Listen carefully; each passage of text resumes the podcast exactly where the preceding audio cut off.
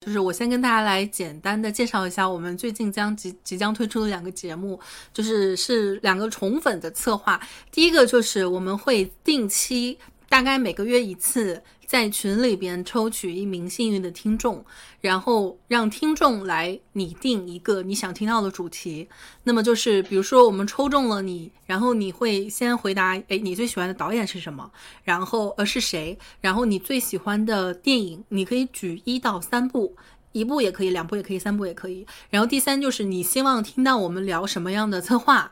嗯，然后有一个自定义的，呃，这这这么一个答案。那这些东西你填好之后给到我们，我们会在你的回答里边挑选一挑选一下我们想要聊什么。比如说你最喜欢导演，你回答杨德昌，OK，我们觉得杨德昌也非常值得聊，那么我们就会专门为你做一期杨德昌电的导演的专题节目。这个是第一个充分的呃计划。第二个就是我们即将在这个月底来举行，嗯、贝壳电台二零二零电影知识竞赛第一届，呃，就是听众来参加，然后我们主播负责出题。当然，这个题目难度不会非常高，呃，大家首先要先进到我们这个群里边，进群的通道就是你先贝壳添加，呃，不是贝壳，微信添加好友，贝壳电台零零一，贝壳电台全拼零零一，找到这个添加好友这个小机器人是我们的小助手，然后让他把你加到我们的群里边。进了群之后呢，你呃，你就是说，哎，我我要报报这个知识竞赛，那么我们会有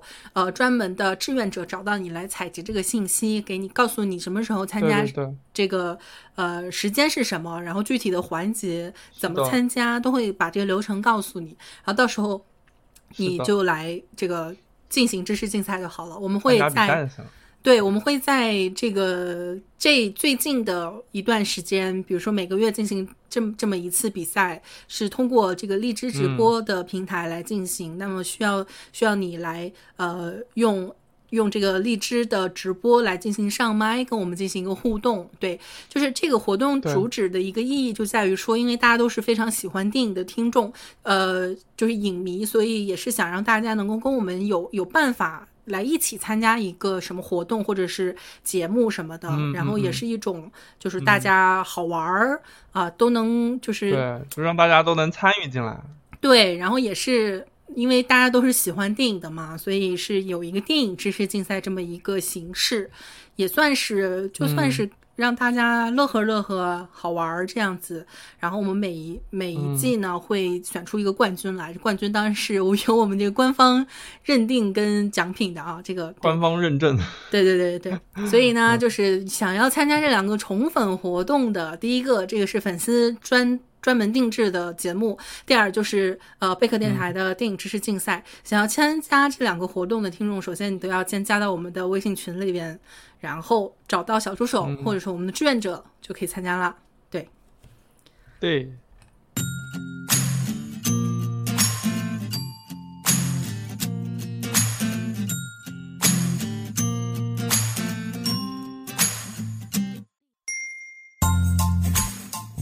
Hello，大家好，欢迎收听本期节目，这里是贝壳电台，我是小鱼。我是王思昂，我是胖布，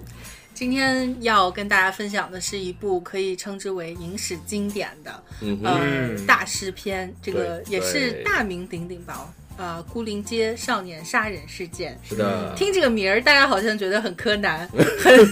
对吧？金田很一，我总对总觉得像是香港拍的那种真实事件改编的惊悚片，对，对虽然它也是惊悚事，呃，不是真实事件改编了，对，但是是这个格局不一样。嗯，然后呃，杨德昌导演呢，就是我我们今天无法展开聊，因为这个导演你要展开聊就太多了。三集吧，我们要做三集。对嗯我们一部就片聊一个，也可以做八部 半，对，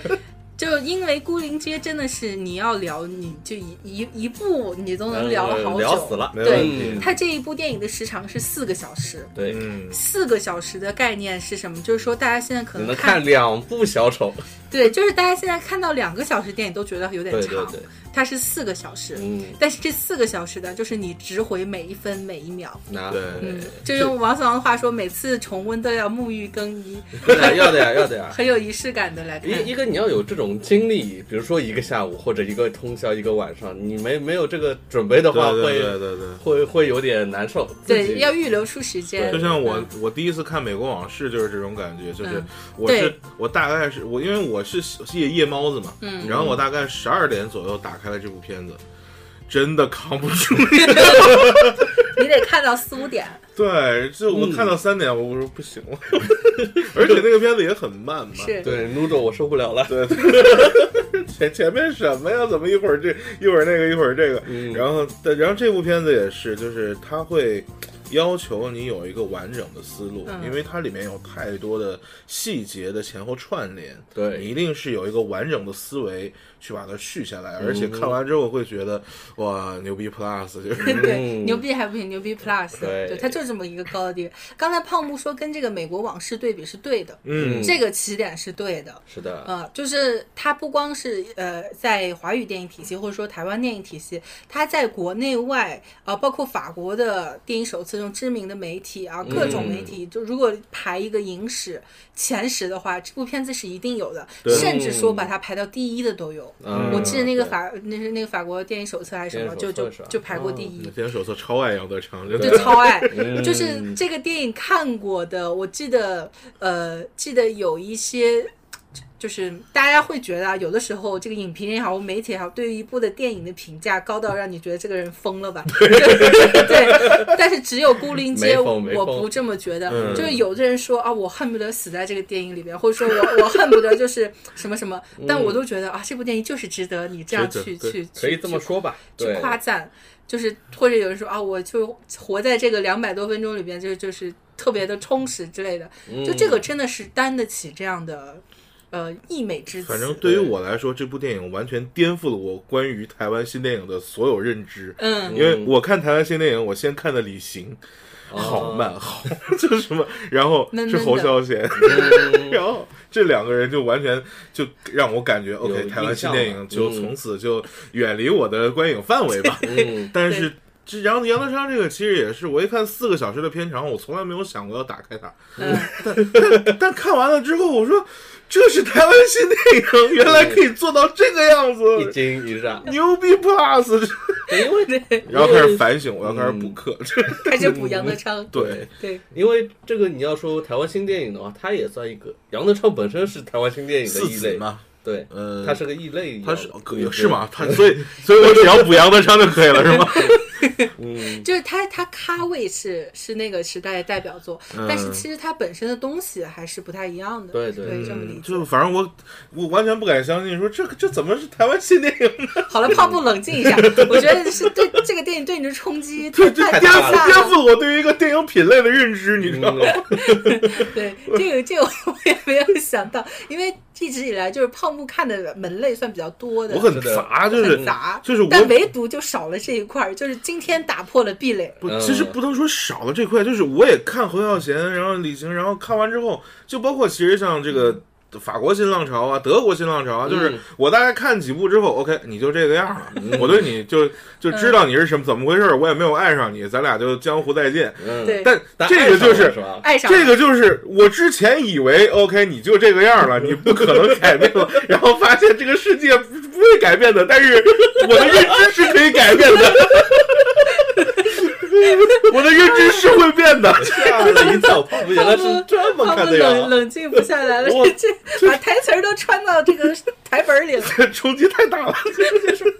可以可以可以，这个真的是，你看我们都吹到这份儿上来了。嗯对我我相信，就是很多很多观众也确实是碍于它的这个时长，时长真碍于的是对门槛碍是有的，嗯于它的这个年代，很多人都绕道而行，好像觉得啊，这个东西只有你们这种资深的影评人或者说电影发烧爱好者啊才会去看的。嗯但不是，今天要跟大家说的就是，它是一个剧情跟这个就是可看性非常强，对然后剧情也也非常有冲击力的。嗯一会儿我们会逐渐来剖析它的层次现在是嗯对看看《孤 零街》的好时候了，啊，有修复版了，嗯有修复版了呀。对对对对对。你想老老版本那个，你要熬四个小时，那你真的需要耐力的，是木已啊回肠也不够啊，这个对事情。，真的，你要说如果是老版本的，就是没有那么细致的话，我就在想，你说它那个光影改变的那种感觉要怎么出来？没有没有出来，你是吧？纯对看就这个故黑的事，但你是看新版的，我感觉真的它的那种对比的感觉，就是它那个用光叙事的那些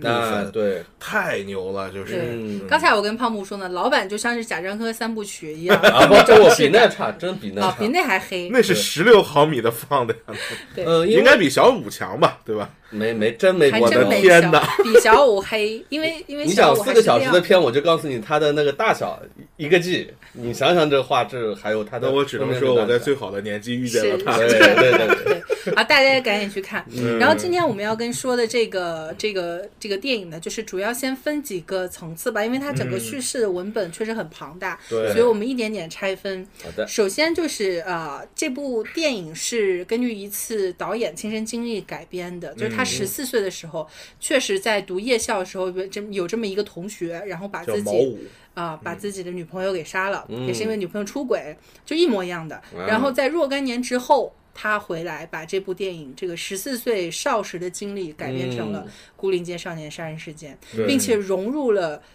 他对社会的观察，对于那个时代啊、呃台湾家反思庭吧，对对他们的对生活现状，嗯然后等等，甚至说在这些的背后依然不失就是那种少年的青涩感，嗯对于初恋的理解，嗯啊，对于他就是在一个少年的时候是如何看待异性，以及看待身边的所有的这种小伙伴。没错，对，然后在这之后呢，又延伸出来，就是这些少年身上，你又看出了啊、真正的像成人之世界的帮派也好啊，嗯或者说就是这种男男性之间的关系等等，嗯就它是一个文本，你如何解读都解读不完的东对，西。非常庞杂。每个人物其实说到底，可能就比如打举个例子，他那个三三姐，嗯，嗯，可能就那么一两场戏，你这是个人物已经火了，我觉得二姐吧，就是那个信教的啊，二二姐二姐，对对对对对，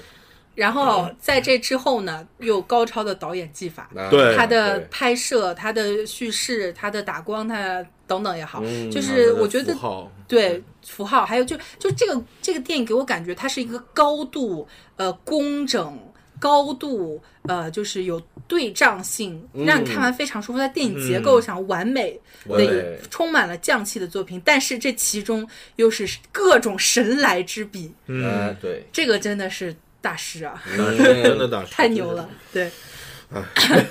缓缓缓，缓放步冷静一要下，冷静，感觉又要又要好起来了。继续继续，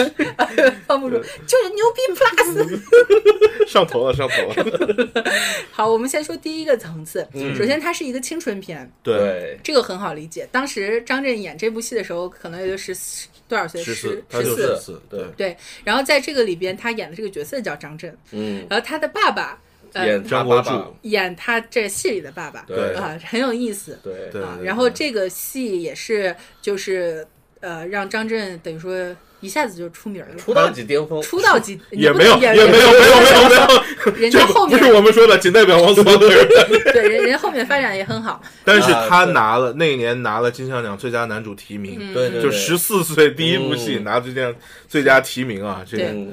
我们先说它关于青春片的呃这一块儿。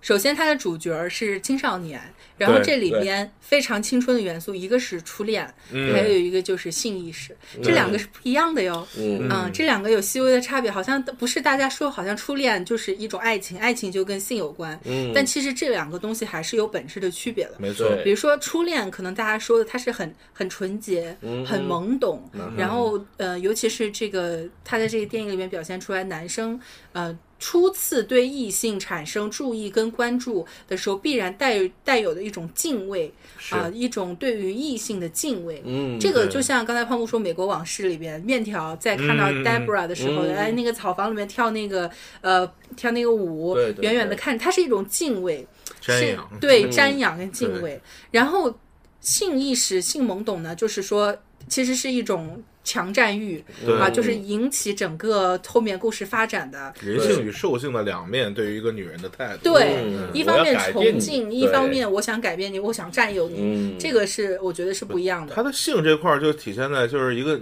一个少年，他对于性这个东西，他本身只是说我需要拥有。那这种拥有，他其实不在乎对象的。嗯，所以里面你看他也吻了其他女孩子，然后也跟这个小翠这个嗯这个勾勾搭搭， 呃，对想要灵魂交流而不得嘛，嗯就是其实怎么说，他小翠的他达到灵魂交流的时候，是想把她当做那个嗯，就是小明的一个替替代品了对。但是一开始的时候，就是他只是要一个女人而已。对，嗯就就这谁个年谁纪行上谁。 对，就这个有这有这意思，就是嗯这个年纪的嗯女孩儿啊、呃就是这个年纪的男孩儿，就是他需要一个身边就是可以用于发泄自己作为男性的那个那种强项，其实也是一这种想探索，对啊对对想强想力的想东西成为吧嗯男人，嗯对，但这个跟他对于小明的感情是不一样的。就是小明这个形象，她是一个女神的形象，嗯但是她同时又带有那种堕落，呃，对跟她就嗯就这么说吧，在她的整个原型故事里边，嗯这个女孩就是一个放荡且堕落，非常滥交，嗯换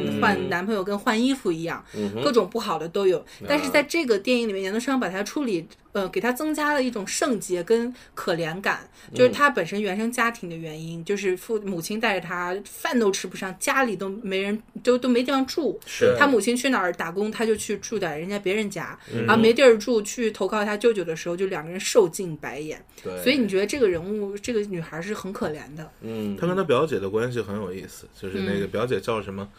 呃，就就是那个山东的女朋友嘛，嗯神经嘛，小啊，神经对小神经，神经就是你看他进来之后就，他姐姐很对他说话很不客气，对你就感觉这两个人就是就是那种恶恶姐姐跟那个嗯可怜妹妹的感觉，对但是说完之后，他突然就抱住她，嗯这这种就是家庭叙事里面的这种冲突感，然后以及嗯小明他生长环境的一些细节，你就会突然 get 到，对，对，哎为什么他会对这个家庭又负有责任？是，对，对这种。哎，你们两个男生说嘛，就是嗯小明这个角色肯定是嗯男性视角的视角下的女神嘛。嗯，对，就是初恋，它代表着一种初恋最最美好的一个一个意象，算是嗯就每个、不知道是不是每个少年回想起来初恋啊，都是都是经过美化以及滤镜，最后幻化出来一个小明这样的形象。嗯因为其实对于我，我先我先说一嗯下个人嗯体快验点啊自来爆吧来吧开始， 因为自爆。什么样的女生是男生最难忘的，以及嗯最无法割舍的，是你得不到的。嗯，就是小明对于这个小四来说，他永远是飘在外面的，就是对哪怕说 OK 我可以做你的女朋友，他依然感觉我他不在我的掌握之内嗯。那这种对于一个少年来说，其实哪怕说到了一定岁数，你到了什么岁数，男人对于得不到的女人，永远是神秘的，嗯永远是无可捉摸的。这种女人是最有魅力的，就是嗯你去回想《萤石》里面那种。应该叫什么？就是那种危险蛇女人蝎女人也不是也不说蛇蝎吧，就是危险女人。嗯，危险女人她的危险性在于什么？就是一是神秘不可测。对她的神秘感，就是你永远不可能知道所有关于她的事，嗯你永远摸不透她的心思。然后第二点，你得不到。你哪怕得到身体，你也得不到她的心，就是这么一个关系。这样的女人，由一个可以说荡妇到一个神女，杨德昌就给她加了这么一个东西。嗯，就在荡妇之外，又给你看到了他就是他的家庭，啊哈然后他的性格里面不同的侧面，以及他的那种要强，他渴望改变的东西。嗯，这些东西加进来之后，把这个女性变成了一个无比有魅力的女人。呃，用胖布以前我们聊姜文时候说的一，嗯他这个小明对于那个小小四来说，就是文字学家白月光的感 觉。哎，这可以，这可以。意对这文字学家白月光这，其实就是呃，怎么说，杨德昌高明的地方。，是是是，就这个女人合于形象一身是对，复合的，她对她可以对这个男人来说是可望而可不不可及的东西，嗯但她是也有她感觉非常想改变他，有她讨厌的那个东西。对，对，嗯就是呃，其实所谓想改变、被讨厌，也代表着被拯救、被需要。嗯，就是为什么这个女人令人无法割舍？一方面是她得不到她的危险，对，然后对另一方面嗯我就是想这拯救种。他，想改变他。对，就是你的强烈的占有欲和对于一个神女的这种瞻仰，两重相加，一个是蚊子血，一个是白月光，嗯对嗯这两个东西结合在一起，哇，要了老命 了，怎么办？对， 我只能杀了他。 你们这思想太危险 没有没了。有没有，我只是说，就是这样一个女性塑造出来之后嘛，表达激烈一点而已。对嗯对对你在极致你在极致戏剧结构上，你没有办法最后给她一个结尾。对嗯对，其实就呃，说到想改变他、想拯救他的这一点，其实就是还说到这个小明他本身一个悲剧性的命运，对就是他呃，这个是家庭，首先是他跟他没有依靠，然后跟他甚至还要一定程度上帮衬着母亲，对然后两个人漂泊无依，嗯在这样的情况下，他可能就很早的早熟，然后习惯于就说去依附一些强势的男性强。势男性，嗯他在一个男性跟一个男性之间周转，其实评判的依其据实就是保护家庭的。对评判的依据就是谁可以保护我，嗯我就跟谁好。对，对嗯，其实他倒不是说保护家庭，他其实是强大自己。嗯，因为对他其实你看他在看那个阅兵场上的时候，他说：“我要是个男的，我一定要当兵。”嗯，当兵什么意思？那军军政时代当兵怎么样？当兵就是对我手里有枪、啊，对、嗯我再也不会，我再也不会对需要看其他人的脸色色，了，对对对对，是的，能给家庭一个庇护。就是对首先我是强大的自己，有了强大的自己，我才可以去保护我的母亲，对或者说我的家庭。对，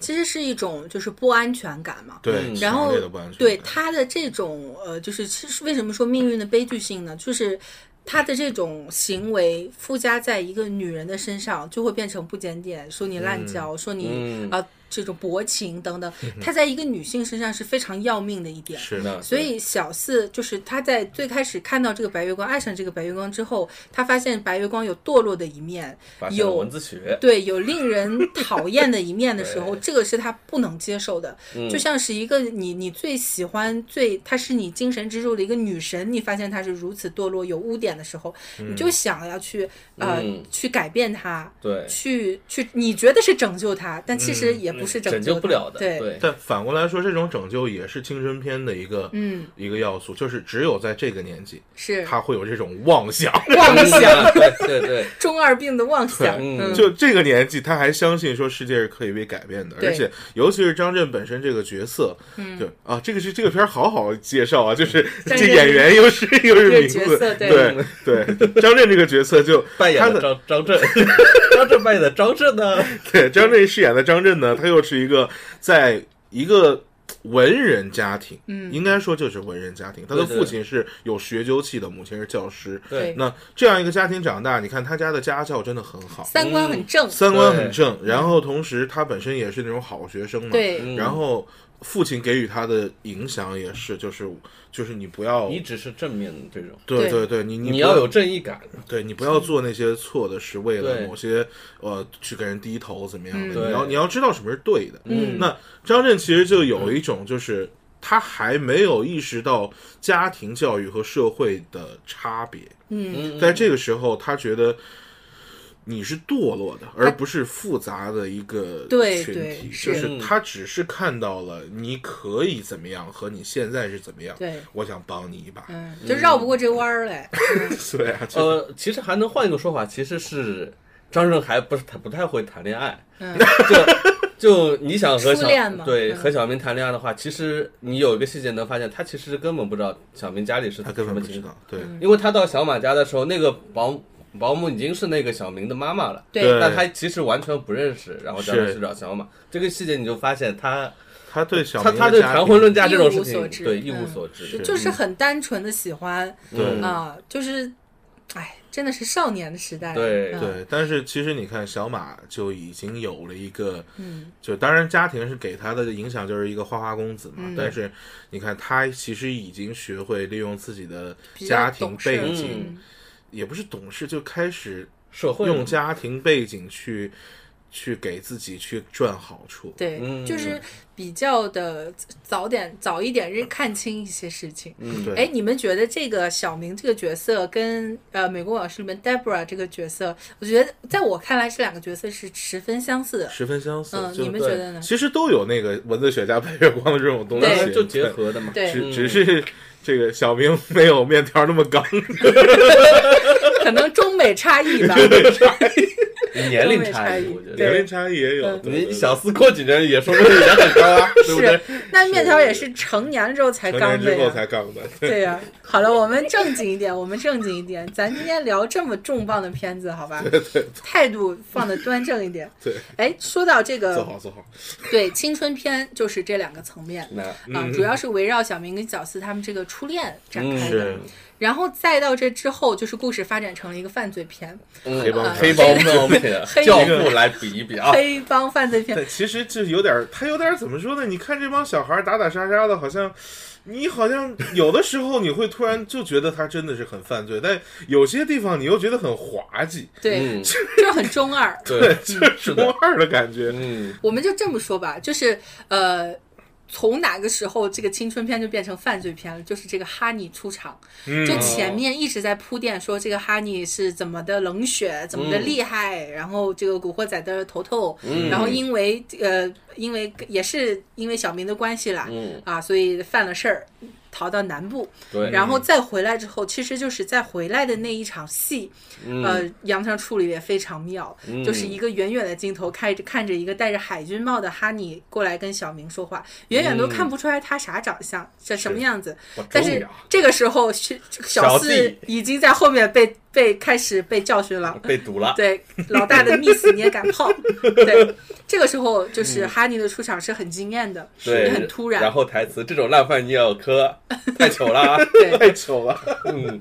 哈尼，我觉得是杨德昌的这个角色塑造里面是神来一笔的一个角色，嗯就是他是，嗯，他是一个曾经的古惑仔领袖，但是是一个没落的。你会发对现他后面整个，包括他的结局，还有到最到回来之后，就是已经融入不了当时的那个环境。嗯他对，也也在一直在强调说，当下这个你们这个礼崩乐坏，开始、嗯开始围着钱转啦。对，啊这没是一有个看没有过武侠小说的，对他 很黑帮他领导很注重侠义，他是一个对对侠客。 对，还看过俄罗斯武侠小说。对对，叫战争与和平的，对，这个是有一个过渡的，包括对那嗯个哈尼跟小四那一场灵魂对谈，你就充分发现这个人的人物那么的有深度。就是他，他虽然是一个你感觉是一个青少年，就像刚才胖木说的，好像是似似似是而非，有那么点儿、有点儿东西，嗯但是又感觉莫名的中二，就是因为是他年纪很轻。对对但是你又感觉他有一个那种放荡不羁的灵魂和那种诗人般的这种浪漫的理嗯想我主觉得义。就是因为这个片子其实是关于理想主义的消亡嘛。对对那这部片子里面的理想主义，在少年里面，小四和哈尼嗯一文一武，对 两个人一，哎，一文你一武看，对一文是他作为文人的情怀，一对武是江湖的没落。对嗯，这两个人其实，就小四虽然是好学生，但是这个年纪的学生就都有中二。为什么他嗯会把哈尼当做？就最后说我就是哈尼，嗯，就他变成了一个他想成为的一个一个神。对，那对为什么会这样？因为他是一个江湖人，嗯这个年代的小孩儿，你再再说好学生都有江湖梦，嗯哎，所以他为什么会成为他的梦？就是他对于一个武人，他对于强大者的一种向往。嗯那放在这个哈尼本身的话，就是他在他走的时候，滑头可能只是说十三四岁，等他回来呢，可能变成十五六岁。嗯但是呢，跨都跨过了十四岁这道坎儿之后，突然发现他妈的开始掐烂饭了。掐烂掐饭烂饭对是这帮这帮就是小小混弟混儿，人现在小弟们，现在开始就是一心在赚钱。嗯，那对于他，他本身我们也可以想象，你是一身海军衫，嗯然后到台南还有人罩着，对就是很有义气嘛，就是侠客，就是这他本身应该是家境也不错，嗯，因为他你要不然这种也应该是原来海军部队的，这身衣服一应看就是他该爸是的，应是对应该是就是他本身是家里面也是那种富富公子啊嘛，。这个非嗯常阳光灿烂，对，对就是他也，他也不在，他就是可能就他不是一个在乎钱的人，嗯他不觉得说钱是一个怎么样的人，小马也不会在乎钱的，是。谁会在乎钱？华不认哥识在乎钱，呃哎，对胖木说这点有理，还真是，就是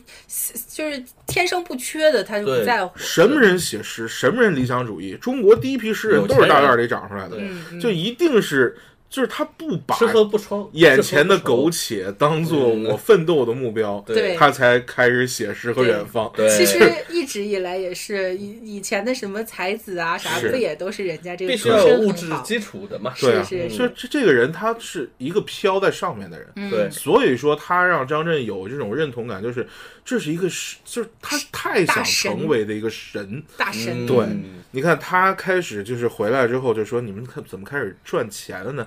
他不理解下面这些小弟在想什么了，整他天也在就炫当耀不，成老大了。是嗯对，还有一点，我觉得哈尼这个人物给我一种感觉，就是，呃，他在自述的时候说了，嗯他是他的阅读是从武侠小说到《战争与和平》，嗯， 最后一本对武，包侠小括说说 你们去店里给我租最后的那本儿。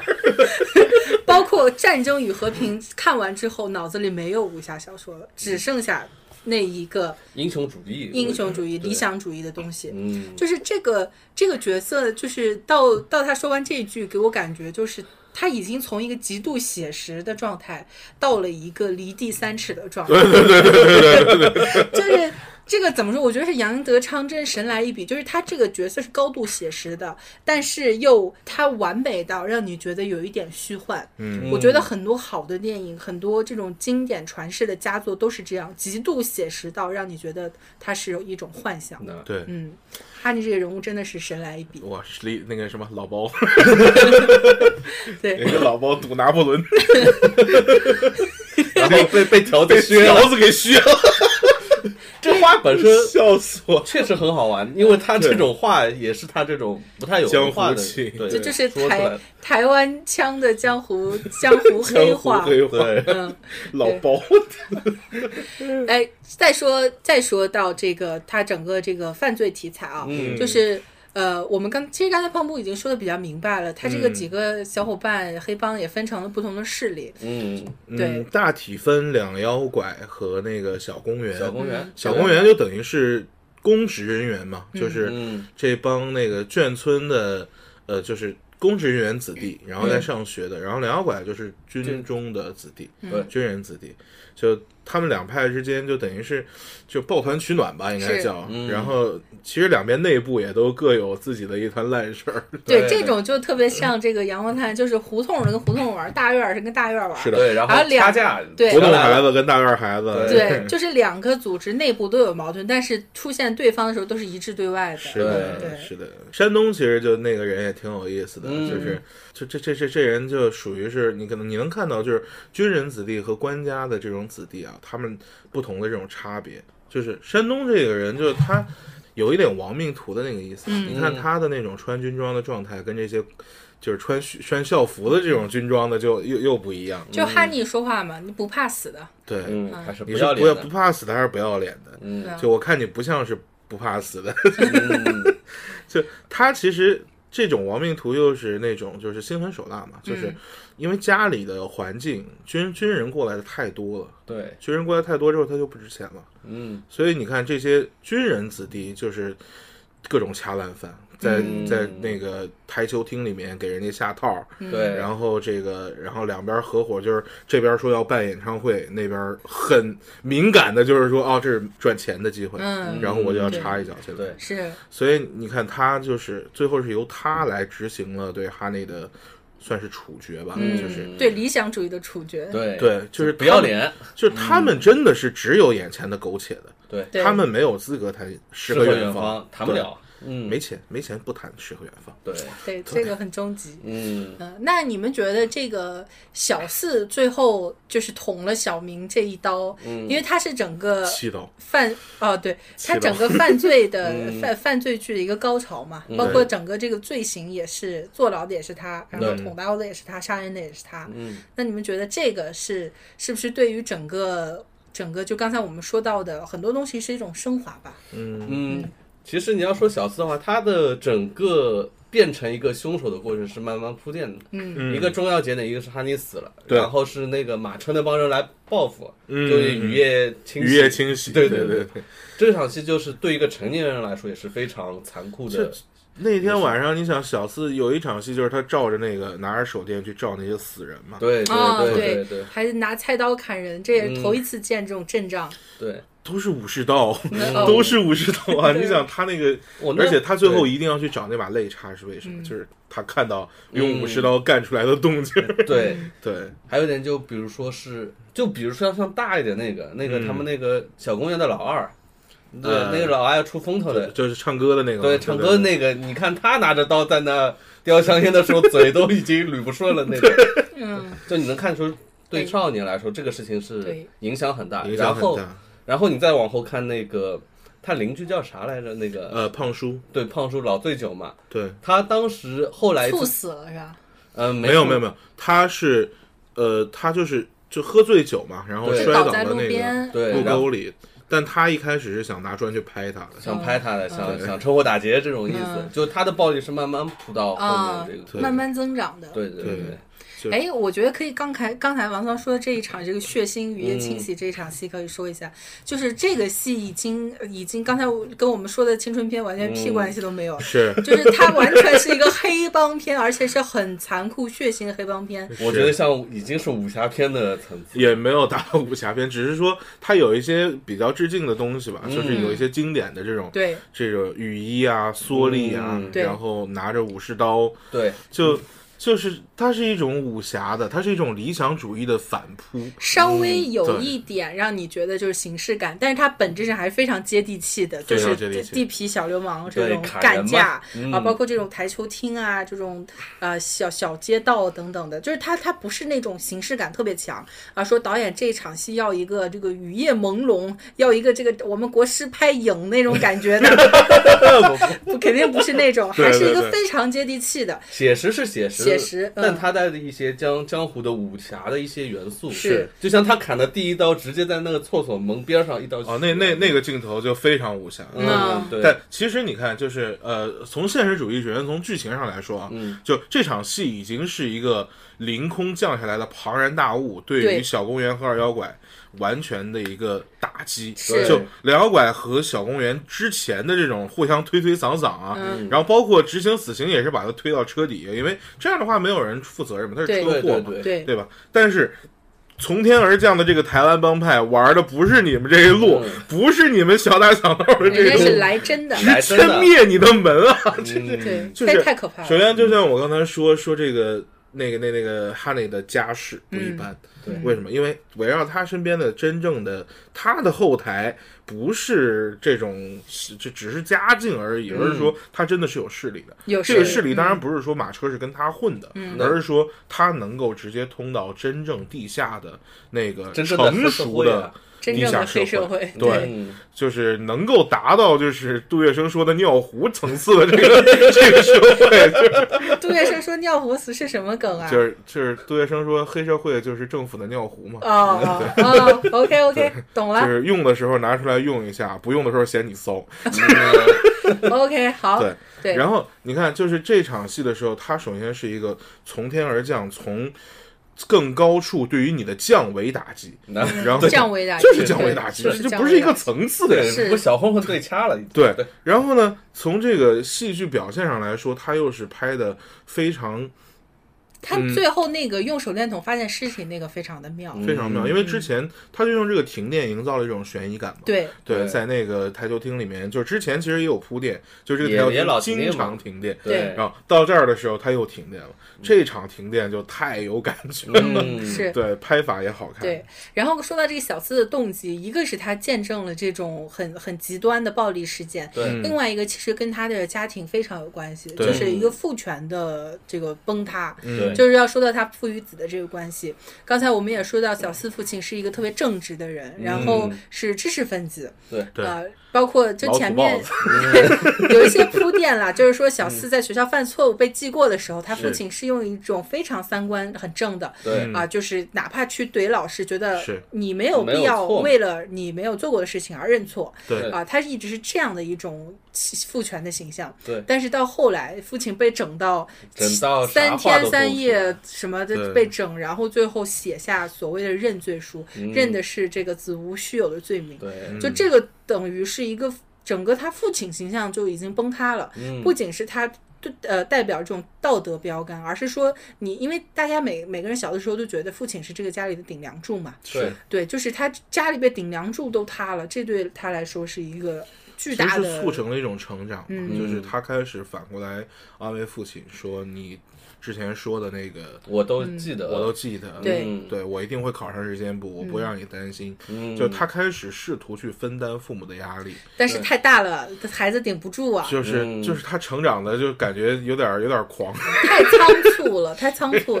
就这个架子，因为是同时降到他身上的，是嗯包括爱情这个小明的背叛，嗯包括这个友情这个小马的背叛，包括父权的这嗯个家里边的出事儿，就是所有的重担一瞬间把这孩子给压压崩了。是嗯，对，所以最后他他最后捅出的这个这一刀，对，哎，我们可以说一下最后这这一场戏，简直是绝妙嗯的神来之笔。嗯，啊、就是前面有铺垫，在这个小马家，小马他他们在这个屋顶上发现了日本武士刀，哦然后还有一把短刀不。是小猫王家里面发现了那个啊小猫王小对隔间里面的那个肋插，就是嗯日然本后军官当时遗留的的东西嘛对对对对，啊，然他后那个小马的武士刀应该就是家里头啊，对对，小马是家里那的，对马司令那不有有几把武士小刀，马那不是小小马说是也是他房顶发现的，然是吧后那个小猫王就说我我回家也去找，然后一找找到啊把是死吧完的，对 对哦，我就记那得小那不太一马样是有嘛，因为他们家嗯住的这个日合适的屋子，对啊对也对，合适是嗯的大别野，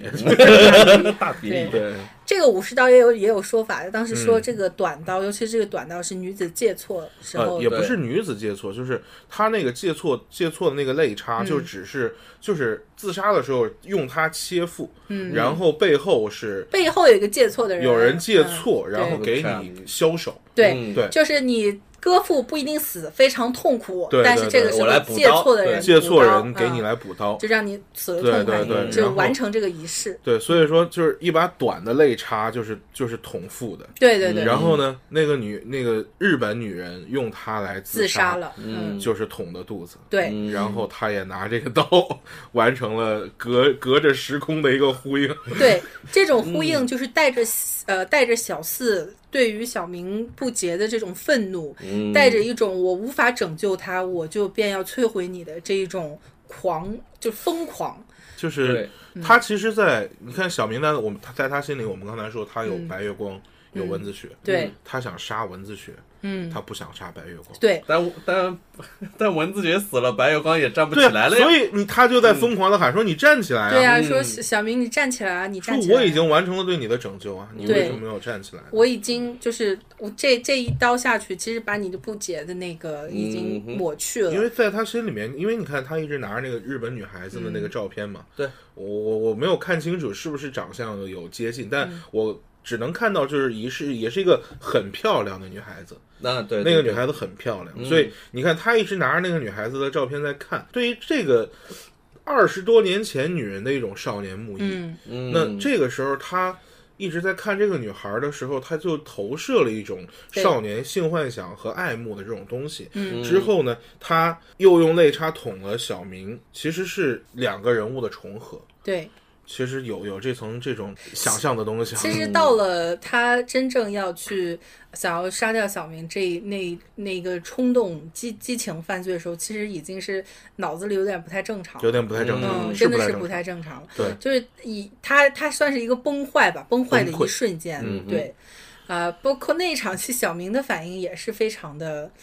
就是神来之笔，嗯就老老用 这词儿，因为我记得我们之前不是电台节目，还前这面个录世界是不过会改对，变这个的，世界是不会变的。嗯，录过那个词儿嘛？对就是我记得那个词儿咋说的，当时还是我念的，就小明说：“你以为你是谁？对这个世界是不会变，呃，我和这个世界一样是不会改变的。就是小，就就要说到这个小明这个角色，在这个角这个电影里边，他呈现是。他有点奶声奶气嗯的，所以他这里边念台词都是感觉像在念台词一 样，他不是这种我们说很正常的这种交流，呃他永因为远带着对拿腔拿调的感觉。因为他本身那个那个演小明的这女孩是在美国读书的，嗯，夏天回来正好被导导演看上，就来拍了这个戏。是本本身他的国语不是很好嗯呃，对对对，所以他那那个那个台词儿就是这么念的。对， 啊，咱们还有那个，我我记得当时那个片头出来的时候，还有人说你们怎么这个不会念不会念嘛，还念像念台词儿一样啥的， 我我都不想理这种了，我就随随便你爱说啥说啥，你电影你念都得还是没挺看对的 过， 对我就是当时那个感觉，他他他就是这样的，不管对好坏，我们只是说想要去还还原那种感觉。他有一种他他的他给我的感觉是他一直在演偶像剧，嗯，就那个对女孩的感觉，就那个是念台词儿让你觉得有一点怪怪的，但是就是那种就是那种疏离感，嗯，就偶像啊剧。在现实生活里面，它真的有疏离感，它就是一个摆在上面让你看的嗯是一个嗯瓷娃娃一样的那种女神，对，反而觉得很妙，很妙啊！嗯对，为这女孩子也拿那个最佳女主了，嗯，提名，嗯，嗯，对拿。是拿了提名是吧？拿了拿了提，但这个女孩后来没有演，没有走呃，演艺道路，她只演了这条，她只演了这一部，回去结婚去了。是，嗯然后人家人家没有走这个对对演对艺演艺道路嘛，对他，你想你想象这一段话，如果是一个这个啊，我们所说的这个训练有素的台词演员，他可能更多的情绪出来说啊，你他会有你谁什么的，她会有那种特别冲冲动的那对，种，很冲动，他会有情感在里边。对嗯但是小明就很就你以为你是谁？ 就反而有一种就是你你对于我你来好说自只私是一哦个正常的嗯这种 反人正而就已，你不是对我什么人。是，嗯包括他那个台词很简单，但是他包含的情感又很丰富，是就是从小明的嘴里说出来说，我和这个世界一样是不会改变的，让你就觉得啊，这个这个女孩还是很对令人心疼的。嗯，但是那一刻真的好绝望啊，好绝望好绝望啊！真的。嗯从小四的角度看来，就真的是很绝是我看到小四真的把他捅的时候，哭的真的不行 啊，啊！真的吗？ 哦这样哇，的，因为那一刻真的太绝望了。那个嗯就是那个女孩真的跟你说，就是你是我是不会变的，这个世界也不会变的。嗯对，你想要改变这一切的这种尝试，这种这这这种妄想都是空虚的是。嗯那一刻，理想主义真的死了，嗯，对，是。嗯太太无助了，嗯太可怜了。所以说，他整个片子这个所谓的犯罪跟谋杀，其实是谋杀了理想主义。就是谋杀了是啊理想主 义。对，嗯哎，再往后扩，我们能够再就看到这个片子的另外一个这个大的层面，就是他整个家庭这一块儿。对嗯、嗯，其实我们刚才也说了，主要是体现在父亲父亲是啊、对父亲的身上。那这个时候就有必要的去来介绍一下他父亲所经历的这个时代嘛。嗯嗯对来，胖木给我们介绍一 下，我就负责这块儿了。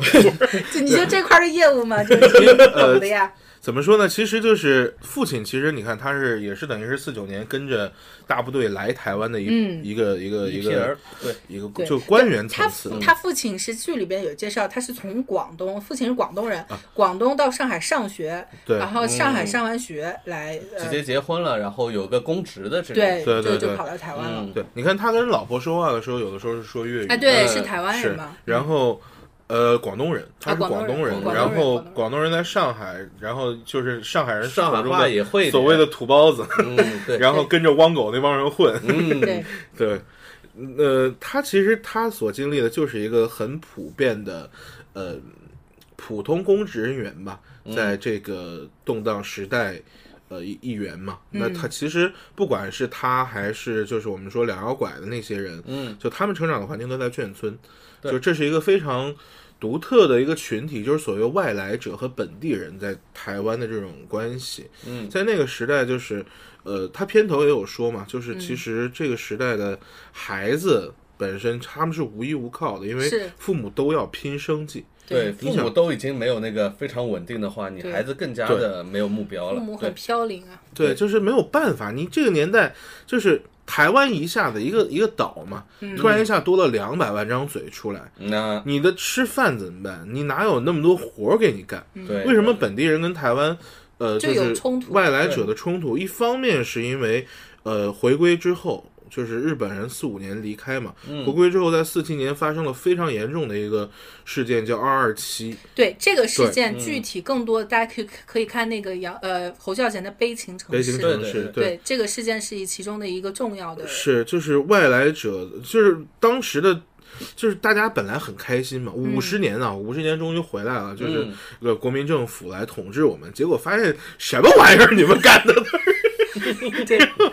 就是那那会儿正正是国民政府正在崩溃的时候，对对，嗯没有办法的事情。所以说，呃，二二七事件就是本地人对于这个国民政府统治的一次反扑，但是被无情的打压了下是去。嗯哼，所以，就是当这两百万人来到台湾的时候，其实是进一步激化了这种矛盾。嗯，那他的父亲，你看胖叔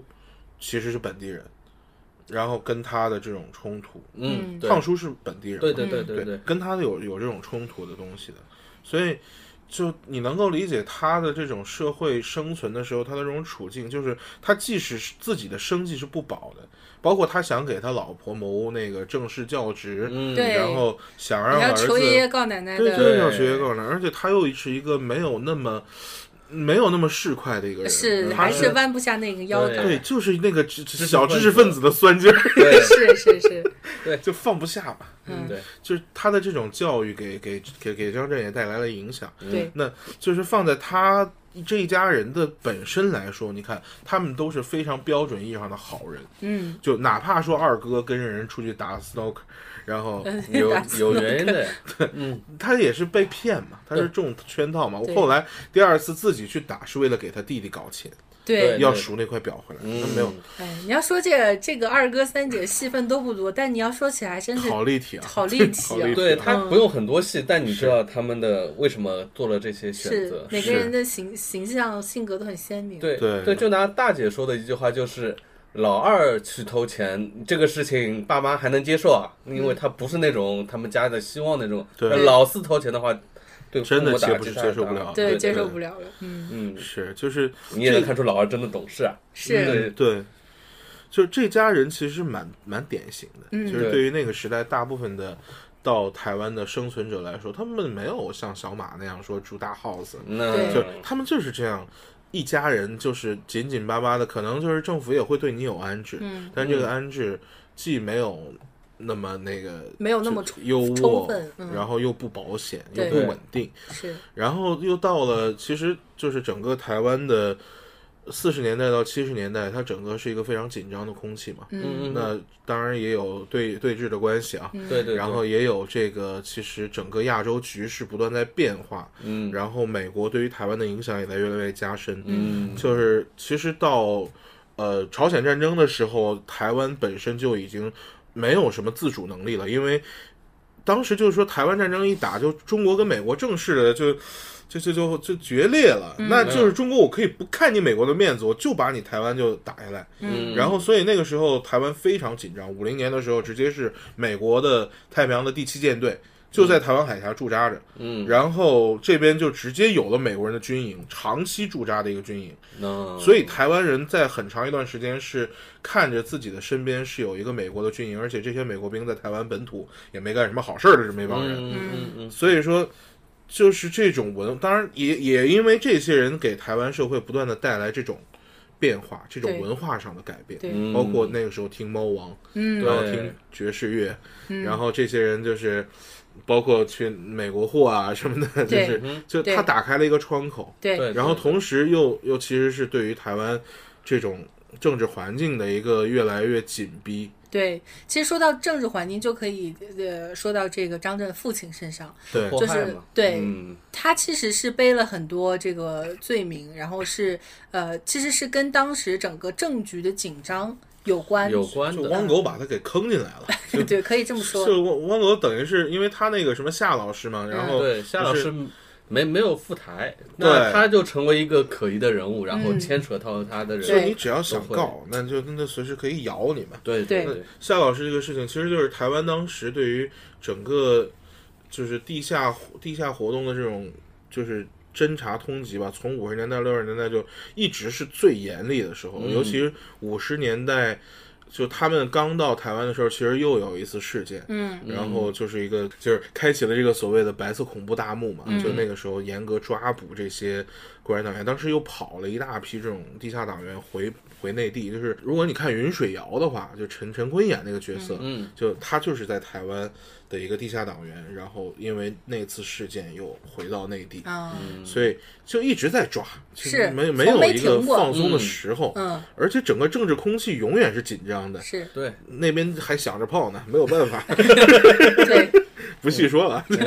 对， 不细说了，不细说了。嗯，啊，对，这个是他父亲的一个一个心路历程。其实，在这个通过电影的表述手法呢，它是更多的呃，会跟这个父子感情这块儿来结合，跟对呼应一下。是呃，首先第一次，两个父子俩这个骑着自行车下上学的小道，这是一种情绪。对嗯然后第二次，两个人再推着车走，然后交心，这又是一种层一种情绪。对，就是在这个时候，包括他父亲还还说说，呃，我我教导你，就是你不能为你自己没有犯过的错来认错。如果对是这样的人，他什么事情干不出，他还有什么事儿干不出呢？嗯然后小四就反映一句，他说：“但是爸爸，我觉得这样的事情越来越多了世界上有很多这样的啊，世事界上很多事对情嗯是这样的事情。”对，然后他爸爸非常无言，哎就这很很确实没有办法。嗯，对对，然后再到后来，就是小四因为自己没有犯的错而认错，到后来父亲写下这个所谓的认错书，这个是一个呼应。嗯是没有办法，牛不喝水强摁头，就是这样一个嗯，是社会环境。对。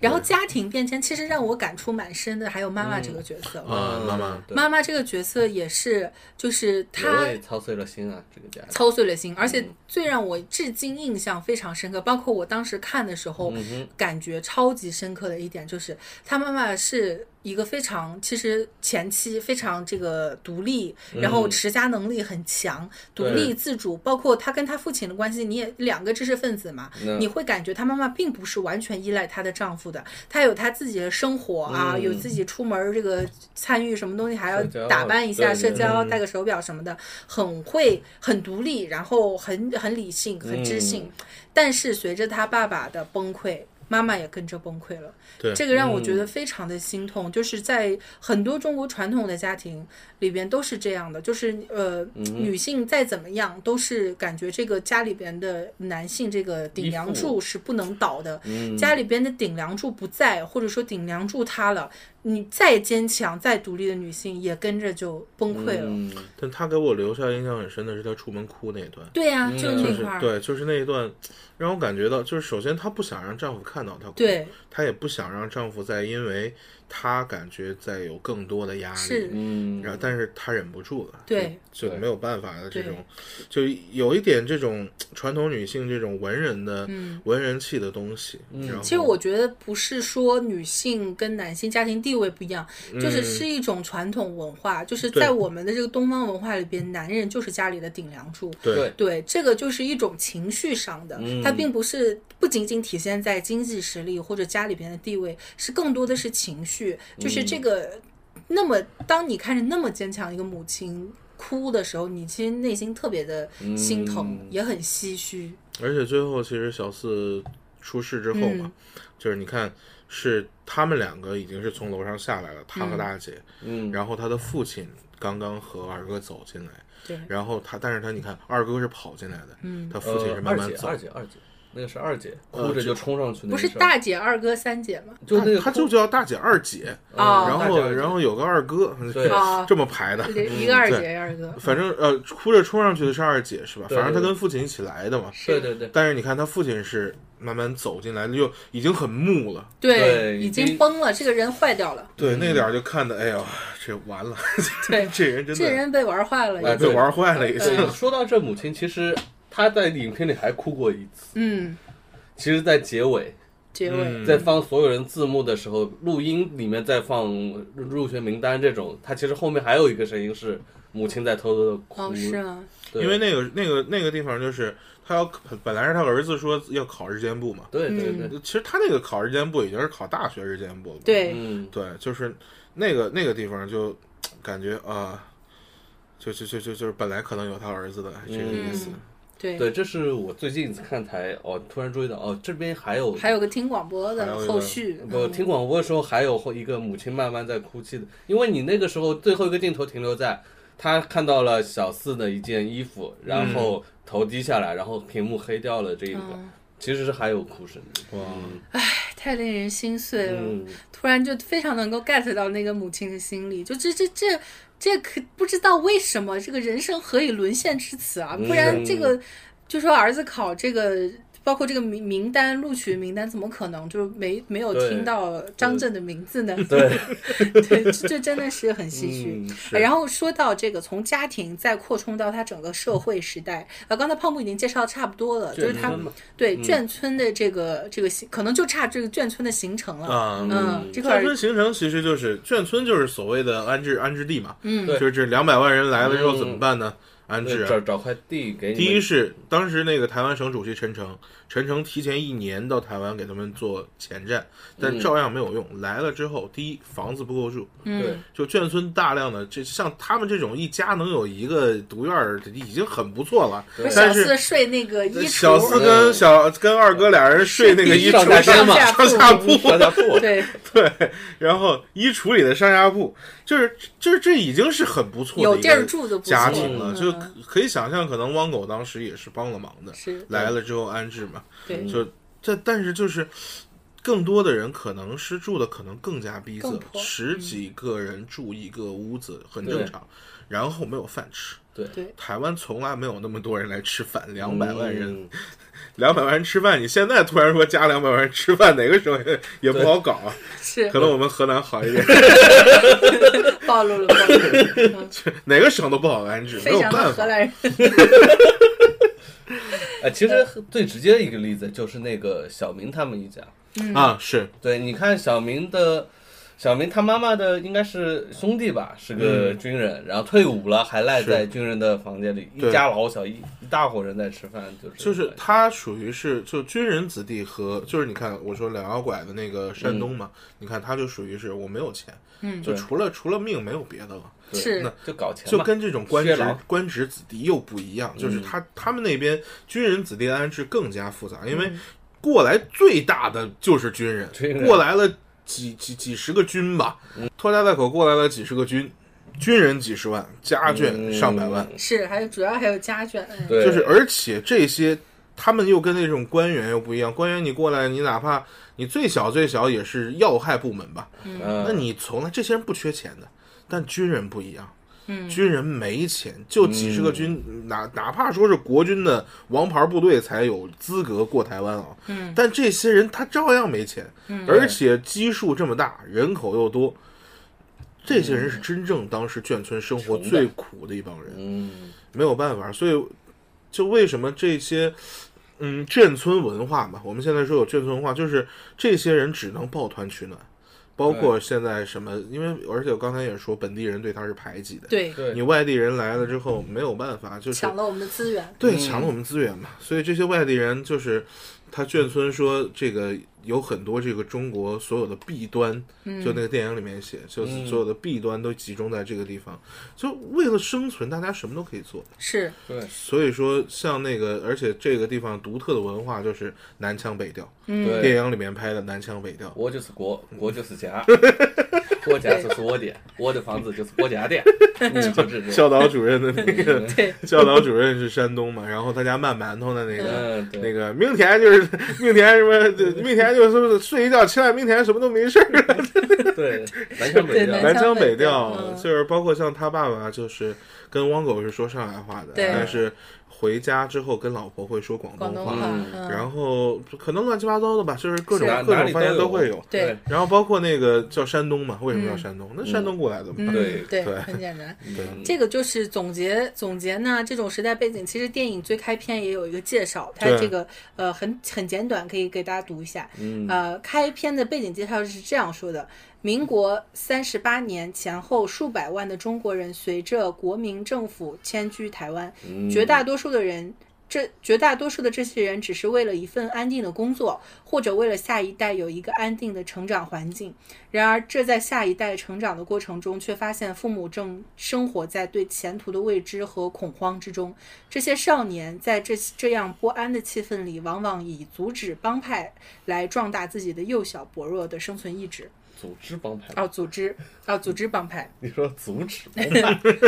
组织帮理派，解精神嗯，对。所以你看，它基本上就涵盖了它整个故事的背景，以及嗯很多这个形式动机也说得通了。 对对，呃，我们差不多把这个电影其实是一层层的剥开来，你会发现它这个文本上的含义是很多的。对，对很丰富。对，对然后在在这之后呢，就是这个电影文本之外，就是杨德昌导演以及就是说他整个的、呃这个电影所代表的一个时代，它的风格等等，这个也非常值得称道。就对包括那个时候，呃，这样的一部片子拍起来也是其实非常费钱的，嗯，两千七百万嘛，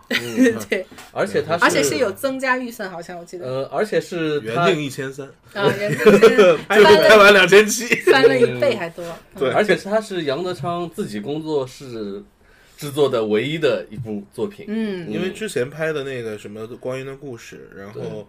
就是台湾当时那个本来是有一个动作嘛，说想拍点新电影，嗯嗯结果又被相关部门给打压了下去。对对对是对，啊，等于不这光个是是电影宣言之后，对就是啊哦哦对。电影宣言之后就是拍出来的算是比较近的作品吧。嗯对而真的是倾尽全力吧，不光是自己这个工作室，包括自己老婆也出演了呀，对嗯吧？对对，那会儿跟那演汪个狗的老婆，呃汪狗老婆就是蔡琴嘛，对对对，啊，这这一这一对儿也是非常有故事啊，这真要说的话，简直是没没杨杨头德昌的了。话题就不一要个展瓜开。很杨大，杨德昌的话题简直是咱们找时间再聊对，而且是不聊他的电影，单聊这个导演都好能聊你看都能这个聊瓜一期有。大有圆。 对，你看这个瓜，而且他的风格是如此的明显，就包括一些片场的意识，嗯每个演员跟他合作之后，对于他的那个现场的描描绘，你都觉得哇，这个传奇， 怎么怎么是这样的一个人，嗯一是啊个怪人，有有怪人，有天才，然后又真的是百百百变的这么一个嗯大师，啊，嗯，包括那个里边是不是？哎，他们家是不是有个还有个小妹妹？对啊对对有个对小那个小妹妹老对吊小扣子那五个小五， 呃，老对吊，扣子，嗯，小五那个是是是那个赖声川的女儿，是当哇当时的那个演员。嗯，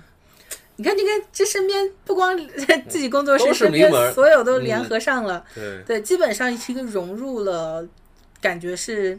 不光是才情，还有心血、精力、嗯，啊、人脉。他拍，完自己那个最早的三部曲之嗯后，这个中间隔了五年，嗯然后来做这部筹备电这影个，对嗯。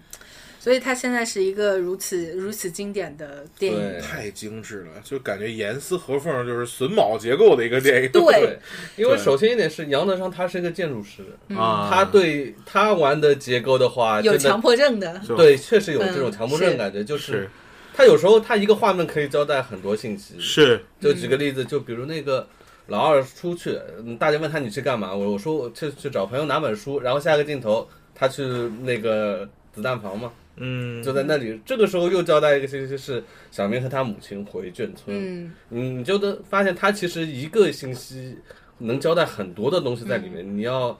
所以他才值得多次被看嘛，有些细对节你根本第一次看注意不到，第二次花分镜镜如画电路图，就是对对对，就这种感觉。对，而且不光是有一些细节是海量的，你可能注意不到，还有一些就是他刻意没有展现的部分。嗯比如说让我印象很深的就是，就还是说那个哈尼出场那一场戏，嗯小四在这边被小弟们教训。对，然后就旁边是小明跟哈尼在说话，但我们不知道他说了什么。然后过一会儿，嗯小明就哭着走开了，就哭着就跑了嘛。对就是这个，这要是不同的处理方法，这可能这是一场大戏，很重点的，就包括他这个心心理，他们在聊了些什么，就嗯整个这个结构运镜都可以往大了拍。嗯但是杨德昌根本就没有给你拍，不告诉你。对，对你可以自己去想，但是我相信每个人看到那块儿都知道明白，都对嗯都明白发生了什么，只不过就是说具体他们说了什么，嗯你可能是要自己去脑补。嗯因为他更多的视角就对着小四，这对个他可能没听到，你也听不到。嗯是 我觉得杨德昌，我觉得他的态度就是放在我的故事框架里，你这个太小了爱听不听对，你这个太小了，你不值得嗯我给你无所拍一会谓啊儿。哈，无对所谓的。他很多东西是含在里边，但是对他不表露杨出德来。昌拍的这是史诗啊，史你没有诗办法，对， 太大了，这对是时代的东西。你嗯你们两个对话算什么？你就既然你能够，我能够让观众了解你们可能说了什么，我没有必要把你拍出来。 是这就是野心啊，导演的野心啊，格局放在格那局儿。对，对，嗯、其实你看现在很多很多的导演，包括不少大家喜欢的导演，他是以嗯这种风格和、和结构取胜的。嗯啊，这样的电影看出来是看起来是一种感觉，是但是反倒是杨德昌，你看他这个就是这种静嗯水流深，然后不不嗯 大象无形这种，大大象无形，就是不不舞弄，然后也不显摆，对，对就对平平静静的给你讲一个故事，但这往往就是，哎，这种大师手笔，神嗯来之笔，对，甚至你可以去注意一下，他就那场那个牯岭街杀人的那个是，他都是摆的很远的、很客观的角度去看。全是景大对全景，就对是你能你换看一到般的几个特写一切，你脸部一切，这种情绪带来的东西会很多，但他镜头永远是离离几个主角有一定距离中的。景偏多，对 嗯他最后那个大全景很惊艳，就是你其实一直在看周围的人啊，你们什么时候会注意到？对对你们什么对。时候都会注意到？好像还没有注意到。对，泡沫，你是没看过老版本的事，原本是黑的， 你注意不到边上的人。 对，嗯哇，我我还是要说，你我在最好的年纪遇到了他。对， 对，幸运的是，所以你就对想，当时你那个很糊的版本，你只能注意到两个人啊，但是是你能看到很大的台词，他的这个台词对你的震撼也是不一样的。对，有你站起来啊这种话， 是有不一样，就成为你 最主要能感受到的东西。可能那个王上只看完这个呃修复版的时候，觉得多年的色弱被治 好了，就是背景里海量的细节。对，我记得对我当时直接把这个排在年度第一啊，我说它就是一部不同的电影。啊、嗯嗯是是，嗯绝行对这这这是不止年度第一，我就我看到现在，我觉得华语电影能跟他比的真的很少。很少。对而且刚才我们也讨论过这个问题，就是说你要真是排一个，比如说前五、前三的话，其实嗯排不出来。还不排不出来就是你到了这这个层次的电影，它没有说我哪个比哪个更好了，对比不出来了，只有你的个人趣味，是只有个人趣味。对。那强排的话，只是说你个人，但不代表这个电影孰强孰弱。对嗯真的已经就不、不是那句话老说什么文无第一，武无第二嘛，对对就是这对个道理。你能进这个圈就不容易了，嗯这对个，就是它达到了一个你没有办法说谁高谁低的层次，是嗯是，因为它没有一个明显的，就是说它它 OK，它哪一块做的其实是还不够，那我就说就已经没有另一个更缺点它了。 没有这个东西，就在所有东西都在标准以上的时候，对你又对能对怎么区分呢？你能不光是怎么排标呢准以上，大师手对笔，大大师师手以笔上对就这都是真于完美， 就各方面真于完美。对对，是我比如说这个，刚才我们还讨论，你说要比《霸王别姬》还是《孤鹰街》哪个更好？这仁者见没有仁，智没有者没有见必智要。做这真种的比只较了，是已经个人，爱好，对只能说个人啊爱好。嗯，除我了个人喜欢个人固定街啊，啊嗯，更多一点。当然，《霸王别姬》也很好，嗯没法比。我对，呃，好，那今天聊了这么多，其实就帮大家把这个《孤零街》它一个内容，其实进行了一个梳理，简还有单梳理一下，简单梳理，嗯就是说你这个东西是要要探讨的话，真的是很多，而且是很多在拍摄手法上的东西，因为局限于这个音频的节目形式，没有对嗯没有办法去逐帧的去拉片，让大家来彻底的体会杨德昌他整个呃就是拍摄手法上对的这种玄光妙 影，，这种说对说不清道不我明的们再那开种个直播频道吧。但仅仅是它文本层次的就足够我们聊了这么多是。对，而且像人物，其实每个人物都有戏，没法展开，这个对东西太多了。 对我们是一个一个三百六十度全方位跪舔 的姿势，姿势让让你们去看吧，对对安对，利看看向大家安利，除了安利也没有别的可以说，嗯这是好。太牛了。行，那呃，咱们今天这部呃，咱们今天这期节目就聊到这里，感谢大家收听，我是小鱼，我是王思王。我是胖布，我们下期再见啦，拜拜